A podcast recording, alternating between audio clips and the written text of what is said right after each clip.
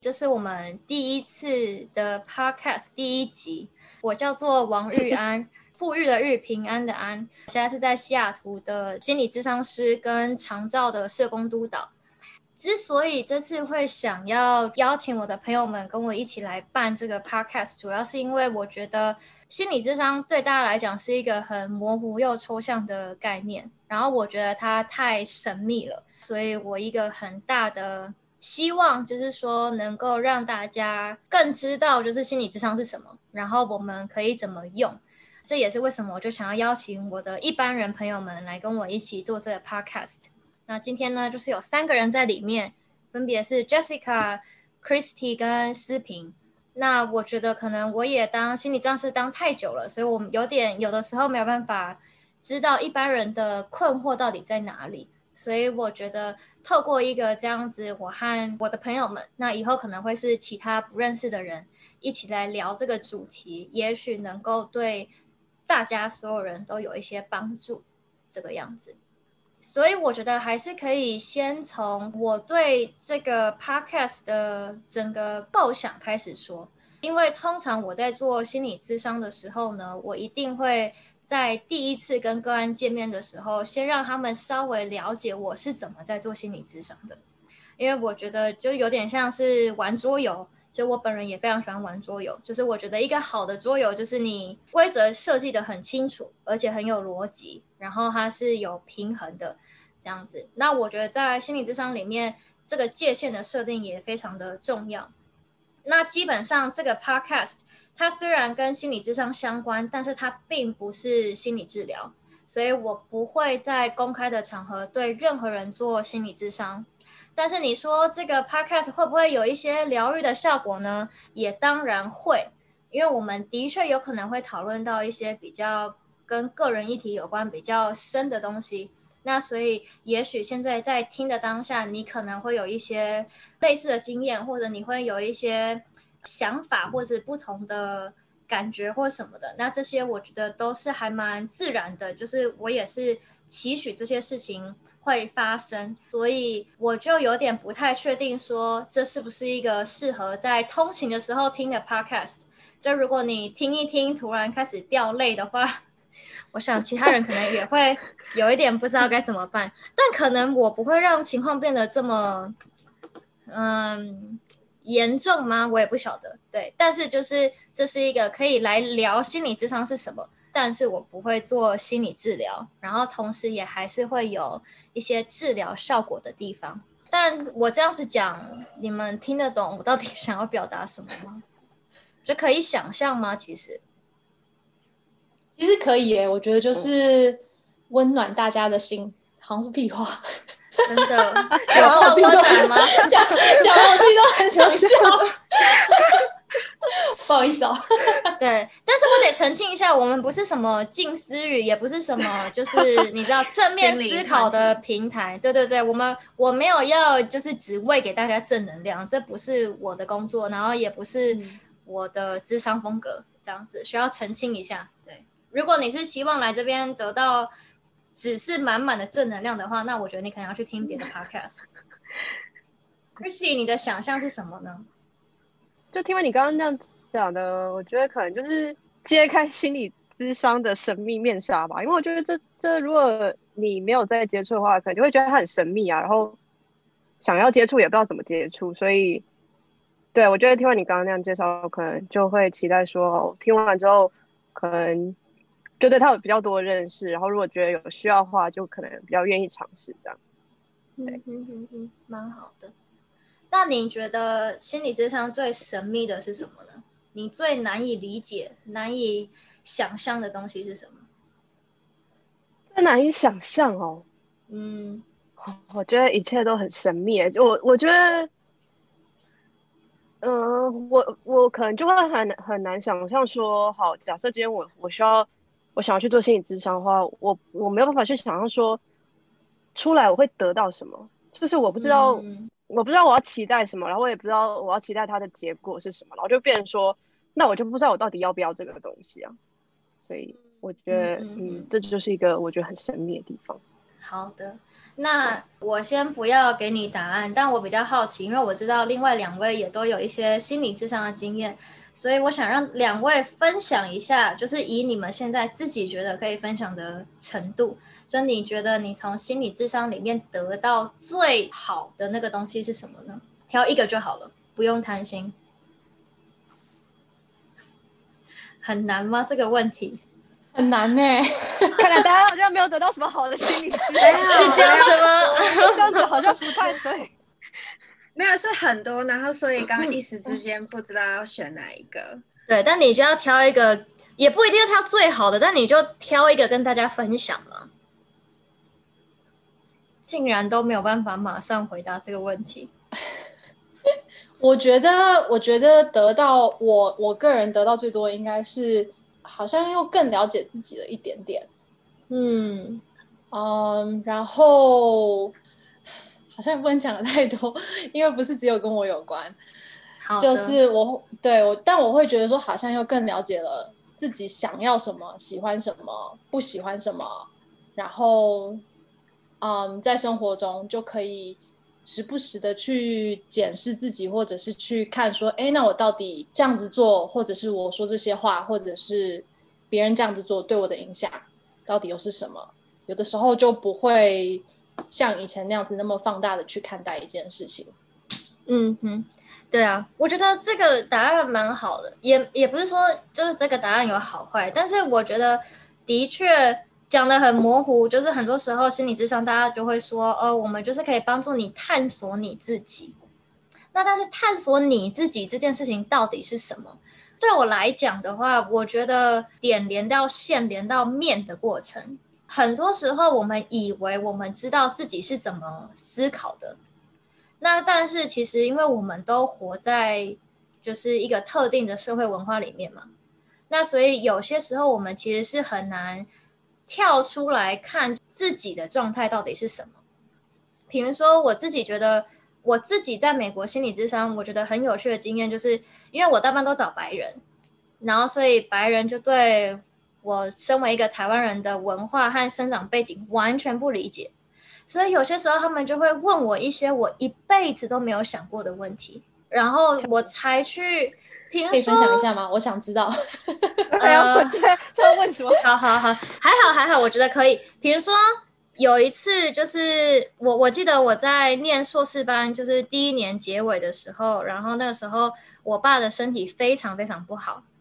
然后我那个时候就是甚至有在想说，我是不是应该要中断我的学业，然后就回台湾这样子，可能没有什么人知道这件事情。然后，但我那个时候，因为它就还是一个很初步萌芽的概念嘛，我也不可能就直接 post 在 Facebook 上面跟大家说，大家觉得我应该要回台湾还是怎么样呢？而且那个时候又没有 Instagram，就是大家没有那么喜欢用民调这件事情。对，因为很久以前，那个时候是二零一四年，所以真的蛮久以前的。那嗯那个时候还没有民调，真的就没有这种事情。然后我就跟我的智商师讨论，然后我的智商师就问我一问问题，他就说：“你觉得你在这边念书，跟你现在中断学业回台湾，对你爸的健康有什么帮助吗？然后你为什么需要回台湾？就是回台湾这件事情是一个很冲动的决定，还是它真的有用？”然后我后来也发现，就是特别在今年，就是我也有很多的个案，其实会因为家人的身体状况，然后会开始在想，就是说我是不是应该要搬回家乡啊，或什么诸如此类的。但是你会想这个问题，同时也就是因为你也有一部分的自己是不想搬回去的嘛。那所以我就觉得变成就是说，我会很实际的去去想，对耶，那我搬回台湾到底有没有什么用？比如说，如果我搬回台湾，然后我就在台北市工作，但我爸妈不住在台北市，也就是说，不管有什么紧急的医疗情况发生，我永远不可能是那个一分钟就到的人，嗯，对吧？然后再加上我之前，呃，因为我们家有一些就是其他的情况，回台湾的时候，我发现其实你在台湾的话，你搞不好反而更不能够自由的请假，就是你连丧假可能都不能够马上请。也就是说，你在台湾能够，就是你想要马上冲回到家人面前的那个心情，其实不见得是你搬回台湾之后就可以被百分之百满足的。嗯，对，嗯那所以后来对我自己来说，以及我跟我的个案们讨论，我都走向的是说，好，我今天就住在西雅图。如果今天家里真的有需要我的时候，我就可以马上订一台长荣的飞机，然后我隔天就到了。嗯就是我不用想，就是说，啊，我还要就是国内转机，或者我没有直飞或什么，我还要搭巴士什么之类的。对，那对我来讲，我隔天就到，可能跟我在台湾就是要请假弄一堆有的没的啊，然后一样，可能六个小时之后到。我觉得十二小时时候，就十二个小时之后到，跟六个小时之后到，对我来讲的，就心理差距可能没有那么大。但是有些时候，我们在面临一些人生的关卡的时候，我们很容易会觉得，就是说，我就只有那么一条路可以走，如果不走就不行。那所以嗯对我来讲，不只是我去理解我到底为什么当初会这么想，同时我的智商师也挑战我，而让我去想有没有其他的解决可能。那我觉得这个对我来讲其实是还蛮珍贵的。然后，所以我后来也都会，就对我来讲，身为一个智商师，我的其中一个任务就是要去让我的个案去探索有没有其他种解决方法，而不是只是单一路线思考这样子。嗯，那思平，你现在想出来你的答案了吗？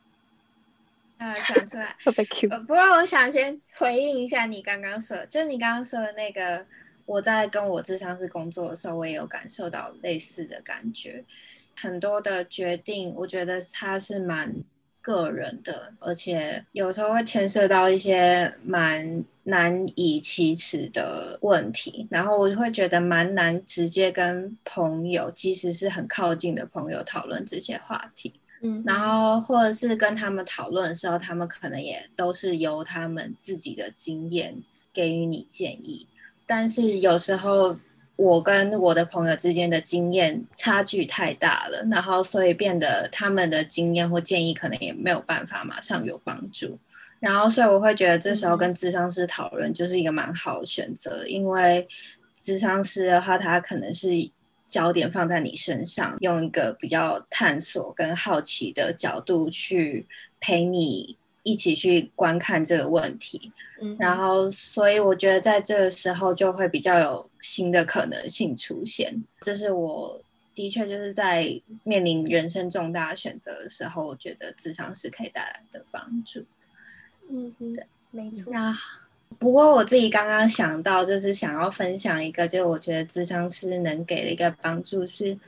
我觉得至少以我的经验，就我身边的朋友，其实对情绪是蛮陌生的，就是他们遇到忧郁的情绪或者遇到焦虑的情绪的时候，他们会蛮不知道该怎么做的，所以他们第一个反应就是会想要提供一个快速的解法，然后或者是一个快速的回应，或者是他们想要赶快帮你解决掉这件事情。但我自己的感觉是，忧郁跟焦虑情绪其实都是有它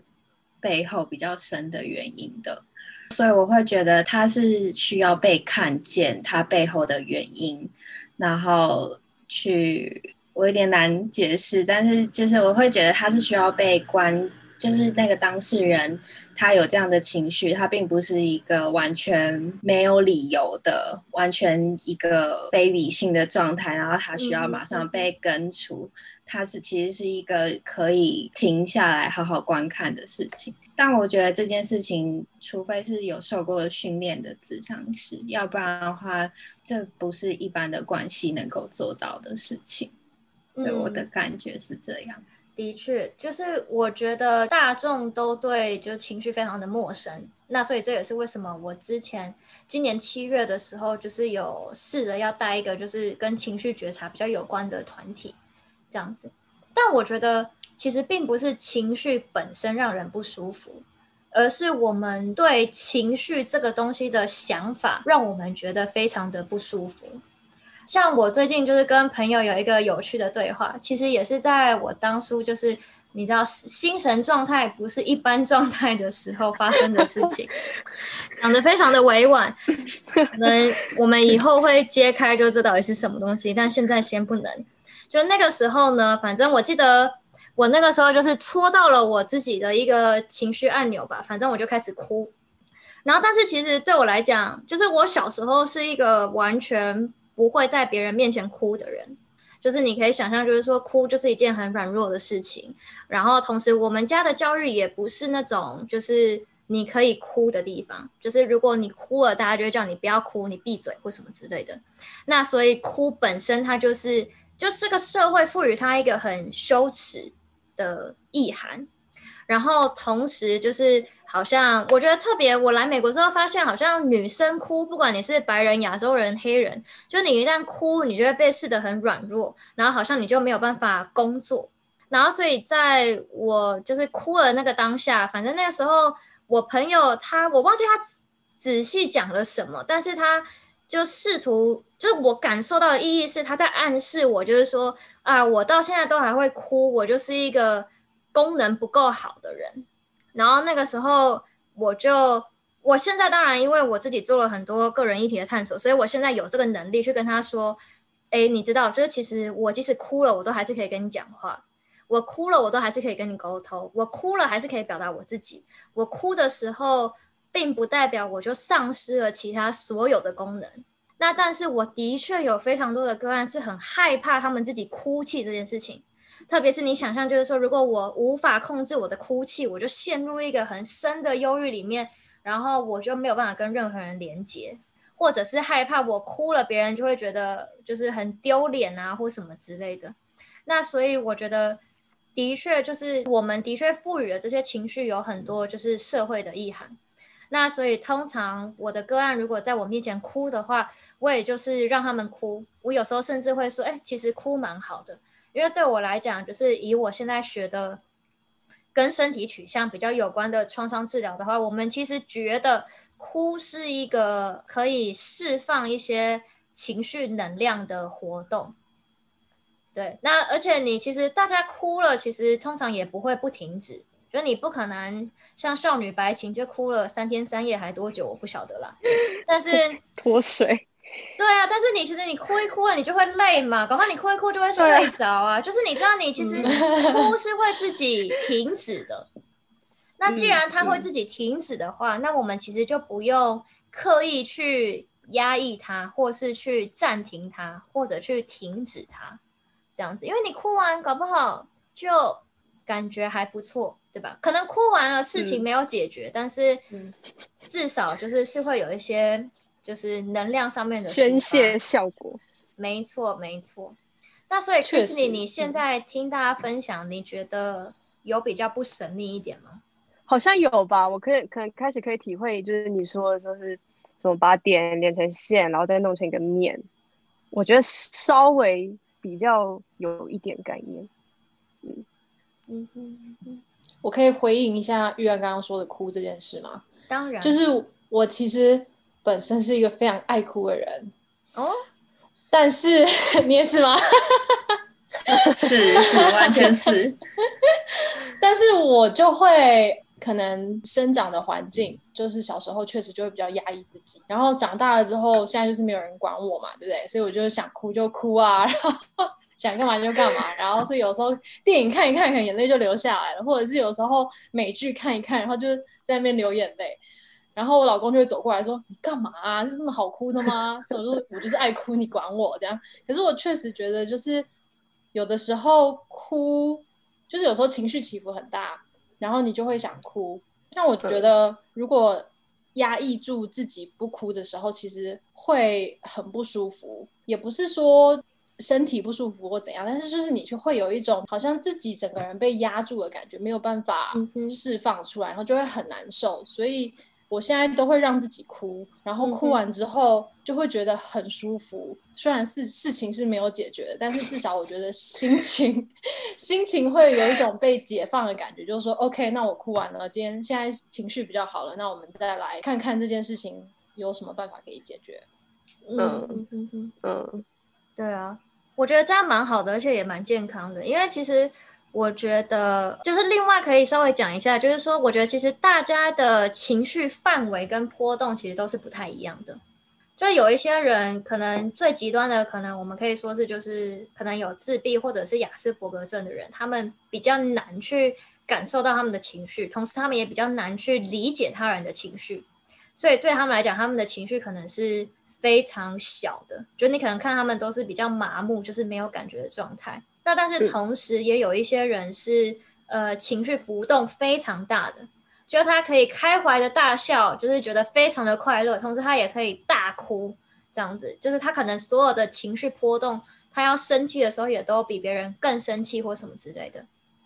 那但是我觉得，同时我们的社会是一个就很压抑的地方，这个压抑其实跟文化差异没有什么关系，就是美国社会也很压抑，台湾社会也很压抑，中国社会也很压抑，就是。每个地方都非常的压抑，因为其实社会的一个功能就是社会要有功能，他们是需要我们去顺从一个社会规则的。所以当然，我们越没有差异，我们越没有波动，就是对这个社会来讲，生产力是最高的。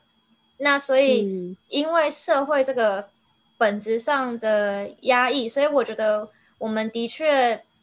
很难让自己，特别是在小的时候，去感受到自己的那一些情绪波动。又特别就是说，在台湾的教育环境里面，你国中、国小都在一个比较压抑的地方嘛。就是如果今天你是一个。没有办法在课堂里面好好坐下来学习的孩子，你可能马上就会被叫去后面罚站，或者马上就是可能就会有辅导室介入，觉得你可能是过动儿啊或什么之类的，就是很快的你就会被视为是一个问题，然后你就会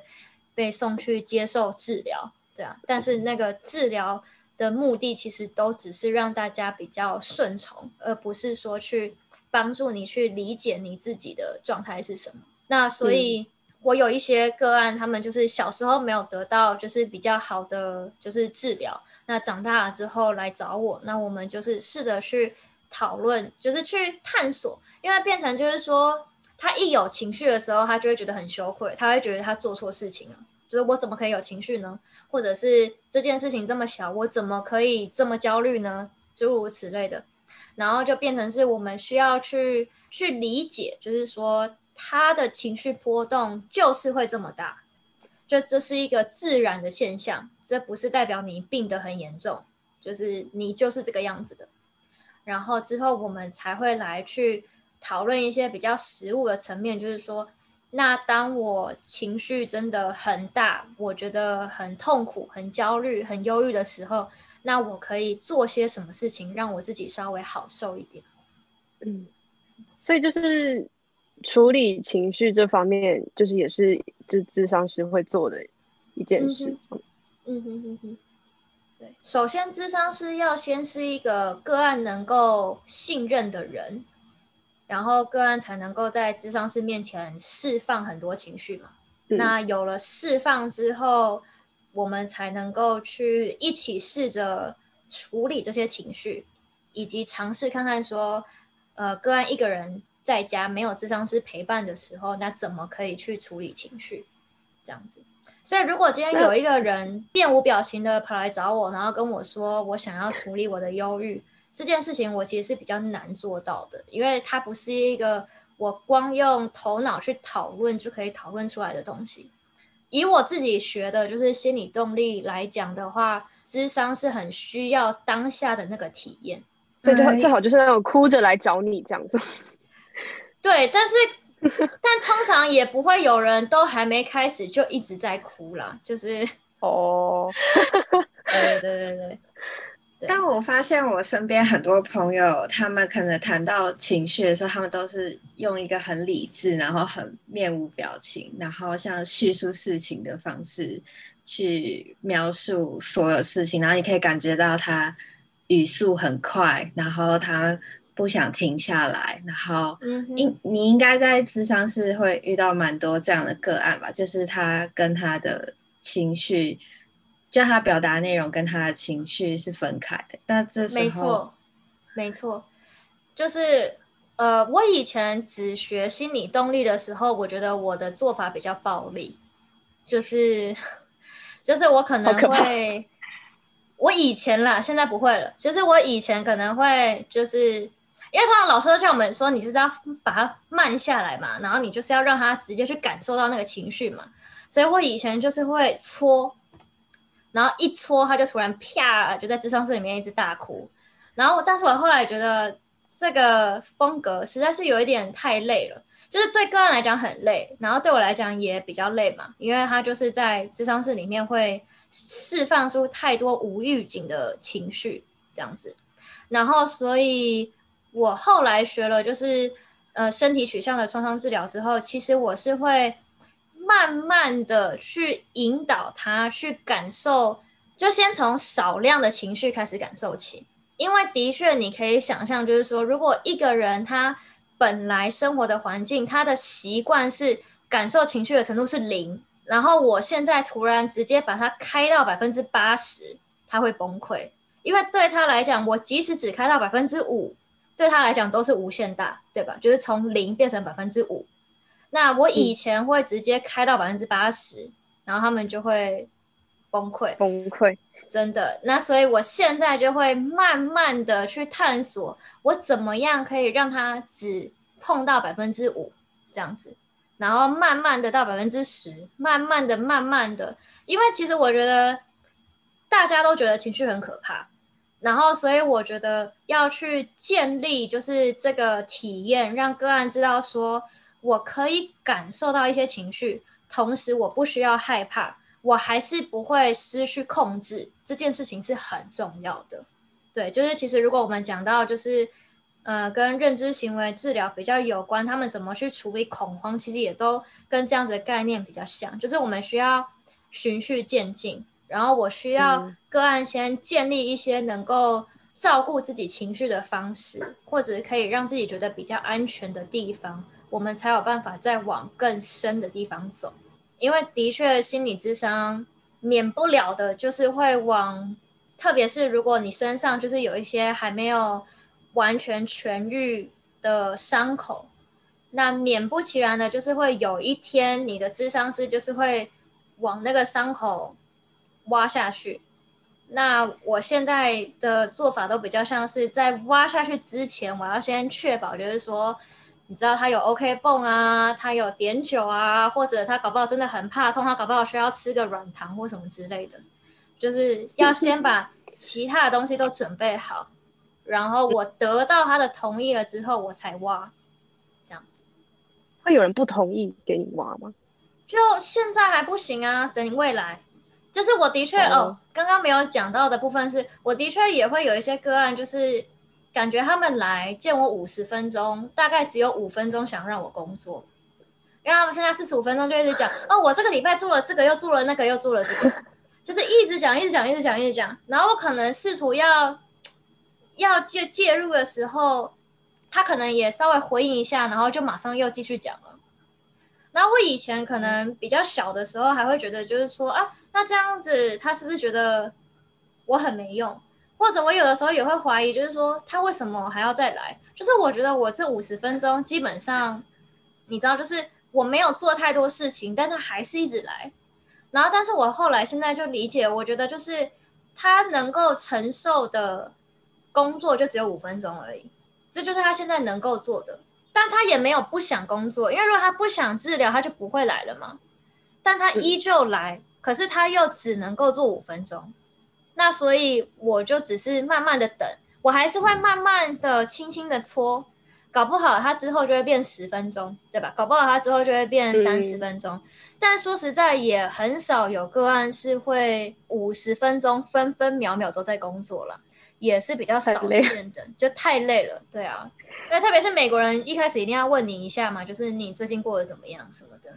对啊，聊一下，small talk。对对对对对，对啊，然后。对啊，然后有些时候我们也会回顾一下上个礼拜讲了什么嘛，或什么的，所以所以不会对不会满满的五十分钟都在做情绪了，这样太多了。我有一个问题哎，那如果是例如说情绪很本来就是一个很高的人，然后他来找你，然后他觉得说他每一次有这些情绪的时候，都觉得他自己是个疯子，就是没有办法控制。嗯哼。那如果是这样子的一个问题的话，你会？教他怎么去控制他自己的情绪吗？还是你就觉得说没关系，就就让你去释放你的压力这样子？嗯，首先我比较少用“控制”这个字，就是我比较会以一个调节或是流转的方向。就是今天个案要能够去处理到这个阶段了，他必定要先能够不压抑自己，也就是说，他一定就是就是压抑自己，或者是觉得情绪很羞愧的这一个部分，一定要先处理好，才有办法来谈就是调节。因为我觉得情绪当然是可以调节的，那但是如果我一开始就要跟你谈情绪调节的话，就会变成是压抑，嗯，那当然也有一些比较特殊的情况，比如说在工作开会的时候，你就不能够突然哭嘛，对吧？那所以那个时候，我的确会需要介入，我的确会需要找一些方式去想想看，怎么样能够让我的个案不完全压抑自己，但同时也不爆哭。然后通常这个部分的话，其实都跟延宕学习很有关系。就是我可能会让他们想，就是说有没有办法想说，那我只要把这个会开完了之后，我就可以请假回家，或者我开完了之后，我可以去走一走，然后可能打电话给朋友或什么诸如此类的。那或者是开完这个会之后，也许他们可以联络我。问问看，我今天有没有可能可以可以紧急的见他们一下，或什么之类的，就是会试图不以压抑的角度出发，但是依旧不破坏，就是就是我的个案的社会功能，这样子，就是以跟就是反正跟情绪和平共处的概念。嗯，对对对，但是因为我们也就是因为我们都是成人嘛。所以我们在社会上面还是有一些，你知道，就是责任需要就是负担的。那所以，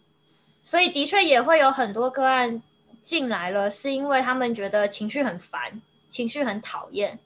就是我如果没有情绪的话，我就可以像个机器人，我可以你知道全年无休，我的就生产力会更高，我可以更快被升迁或什么之之类的，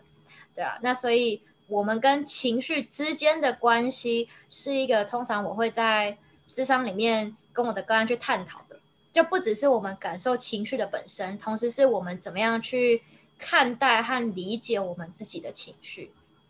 这样子。嗯，我想我们听众朋友应该会很好奇，说那为什么我们要那么强调情绪的重要？为什么？因为有很多时候。我们如果没有情绪的话，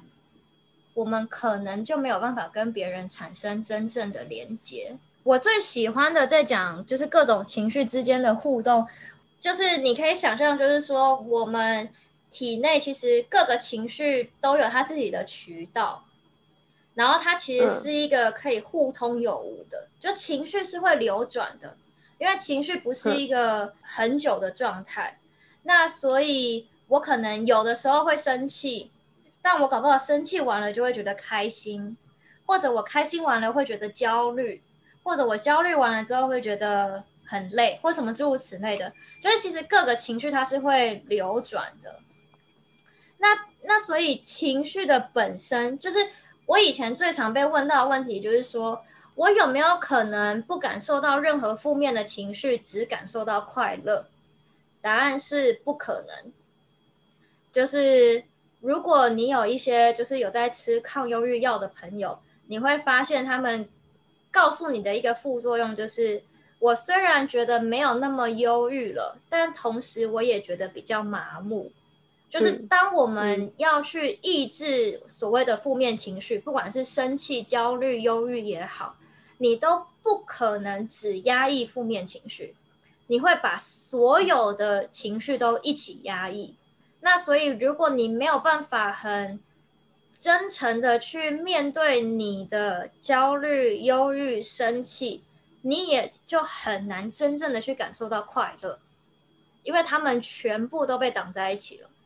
就是这个世界上没有那么神奇的东西可以让你只感到开心快乐而不感到就是忧郁焦虑的，这不可能，连毒品都不可能。但听众可能会对这个解释感到非常不满意。对啊，也是有点令人失望的答案嘛。不，但我觉得这就是我所谓的去理解我们自己。对我来讲，这个层面是我们怎么样去理解，就是我们的大脑是怎么样在运作的。因为我们都自己有一个对自己大脑的想象，但是往往这个想象都是非常超离现实的。比如说，我可以讲一下，就是抗忧郁药的一点点小故事。就是一开始我们就知道说，哦，跟血清素有关嘛。那是不是血清素太少了呢？我是不是给他们很多血清素就可以了呢？后来发现，哎，人有很多血清素也会忧郁，哎。就是你根本没有办法知道，就是说他到底是发生什么事，我们就只能够用一个很很莫名其妙的词，我们就只能够说，对了，就是血清素不平衡，但是我们根本没有办法知道它到底是太多还是太少。那所以这也是为什么，就是说很多人会觉得吃抗忧郁药没有用，因为你的确需要尝试，因为有的抗忧郁药是让你有比较多的血清素。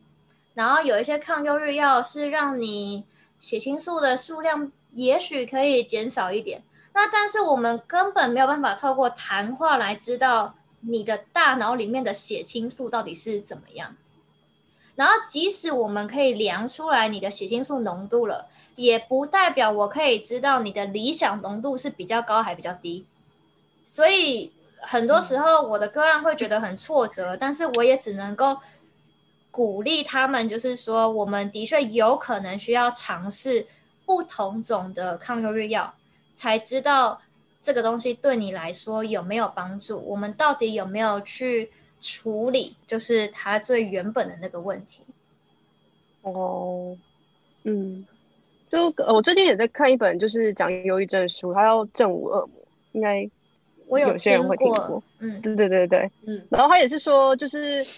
好像忧郁症药就是各种都吃吃看，然后看看最后哪一个效果是最好就吃那个，然后好像也没有办法就是测说什么哦好你你有这种什么什么症状，那你吃这个，然后你或是你觉得怎样，那你吃另外一个，但都是试试看，然后看看有没有什么效果这样，所以这是就是是真的这样。对啊，是真的，没错。那我有一个问题哎，就是吃了。抗忧郁的药了之后，它有可能之后不吃吗？还是你吃了之后，你就要一直持续的吃？这个的话，你问不同的心理咨商师跟不同的身心科医生，可能会有不一样的答案。那我的答案是有可能可以不吃，因为对我来讲，就是抗忧郁药是帮助我们从生理这个地方切入，让我们比较有能力去尝试其他的改变。比如说，你可以想象，以忧郁来讲，如果我今天真的忧郁到我连早上都没办法起床，我连上班都没办法上班，我连上学都没办法去，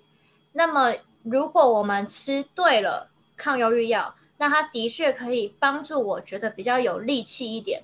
我就可以去尝试透过不一样的方式来处理我的忧郁。那通常我可能会建议就是做心理智商嘛，因为我是个智商师。但也有一些人搞不好可以透过每天运动，或者是每天做瑜伽，或者是每天做冥想，就是或者是看很多心理智商的书，诸如此类的，可以透过其他的方式去稍微缓解那个忧郁的来源，或者是说稍微可以更加去处理这个忧郁的症状。那么的确药就可以慢慢的减少，这样子。对，因为很多时候，比如说像以焦虑的人来讲的话，当他们在极度焦虑，他们觉得非常压力大的时候，他们什么也做不了，他们很多时候就会僵在那边。那所以很多有拖延症的人，其实都是因为有很严重的焦虑。那如果今天吃了抗焦虑的药，可以让你焦虑程度从百分之一百降到百分之八十五，搞不好你就可以开始工作了。一旦你能够工作了，搞不好你的压力源也就没了，对吧？那所以我觉得就是我们怎么样去松动，就是我们现在现在那个忧郁跟焦虑的状况里面。那我觉得吃药当然是一个从生理的方面直接切入，然后让你可以稍微感受到有点不一样，那我们就可以去尝试其他的解法。我觉得我们今天已经讲了非常多，讲到我觉得根本可能录一集就已经 之后没有东西要再录了，怎么办？没有，我觉得我好像一下还蛮多可以聊的。一下子就太深入了，对不对？一下子的横跨太多主题了。我刚刚想到好多主题，然后想说哦，完了，一打开的话，接下来就没完没了了。不行不行，你可能你等一下就是要回去那个 Google Doc，把全部的你想到的东西都写在上面，因为我们现在已经默默的聊了很久嘞，聊到我觉得我们应该要哦开始收尾第一集了。好，对就这样收尾。对啊，先收尾个第一集啊！你们现在观众可能就想说，我听的好累哦。真的可以了因为有太多资讯了，我觉得我的确给了非常多资讯诶。对啊，你们听了这些东西感觉怎么样？我觉得事事都没有让你真真的介绍你的你的经历啊？我们第一集不是？好像要可要要是应该是介绍你要，对啊，但你知道走向就是这个样子，我们就是要你知道顺其自然。而且我还是有分享了一些我的事情啊，只是没有很多而已，嗯对吧？对啊，嗯。但我觉得这就是这一集所需要的，对啊。当然，听了这么多东西，你们感觉怎么样呢？我觉得大家都应该要可以聊聊这些，就是我觉得这些就是蛮重要的啊。嗯，嗯，对啊，嗯，是，但我觉得也有很多人不愿意去碰到碰这一块，就觉得太敏感了，太有的人提到就是就是打马虎，然后就这样让这件事情过了，没有想要很深入的去讲，就是关于情绪这件事情啊，然后我们还讲到忧郁啊，然后还讲到焦虑，就确实是一直延伸，一直延伸下去这样子。对，好，那我决定最后要用 Jessica 的这个东西再分享一下，然后我们可能这一集就要先到这边，因为说实在，我平常不会在一个智商的物谈里面塞这么多多东西给我的个案，因为这样太多了，就是会消化不良。那我最后讲的就是说，我觉得可能跟大家对心理智商的害怕比较有关，因为我们其实是很害怕我们脆弱的那个状态。那并不是说就是我们害怕别人脆弱或什么的，而是当我们进入一个情绪比较多的那个状态的时候，我们很自然的会觉得不安全。那所以这是为什么我说，就是当个案进入咨商室之后，他一定要先能够相信这个咨商师，他才能够释放情绪，他才能够感受到自己比较脆弱的那个部分。对，那我觉得脆弱也没有什么不好，那只是说在那个状态下，我们比较像是放下了我们平常会有的防卫跟武装嘛，对吧？就是当我们，嗯而且我觉得哭是一件蛮神秘的事情，就当我们哭的时候，我们很容易会以为我们自己在一个比较幼小的状态，就可能会不一定。不一定是说我们很主动的去想到一些小时候的事情，但是我们整个人就是会觉得比较无助。然后我觉得这件事情是很正常的。那同时，这也是为什么有很多人不愿意去谈这一块，因为要让自己变得脆弱是一件非常有风险的事情，这是一件会让大家觉得失去控制的事情。那所以回到我刚才讲的那个，可能来见我五十分钟，只想工作五分钟的个案，他其实就是害怕失去控制嘛。所以他需要透过不断的跟我讲他这个礼拜发生什么事情，来确保我不会挖到他其他地方。对，所以这是一件非常有趣的事情。那我以前可能会觉得啊，你这样根本没诚意，你干嘛来？但我现在就会觉得，就是尊重，就是尊重每个人在心理智商这一条路上面有大家自己的步调，然后有大家自己的速度。那虽然我还是会说，如果你你知道两天打鱼三天晒网的话，成效可能会没有非常的好，但也许那就是你现在想要的成效。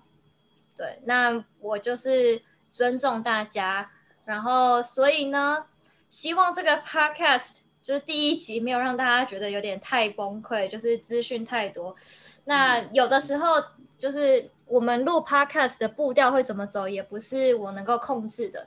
那如果觉得今天的资讯量实在太多的话，搞不好你可以一次就听个五到十分钟，或者甚至回来再听，然后或者有如果有其他的问题想要问的话，也可以联络我们，然后我们也可以利用以后其他次的机会再来为大家解答，好吗？那今天就先到这边，谢谢大家。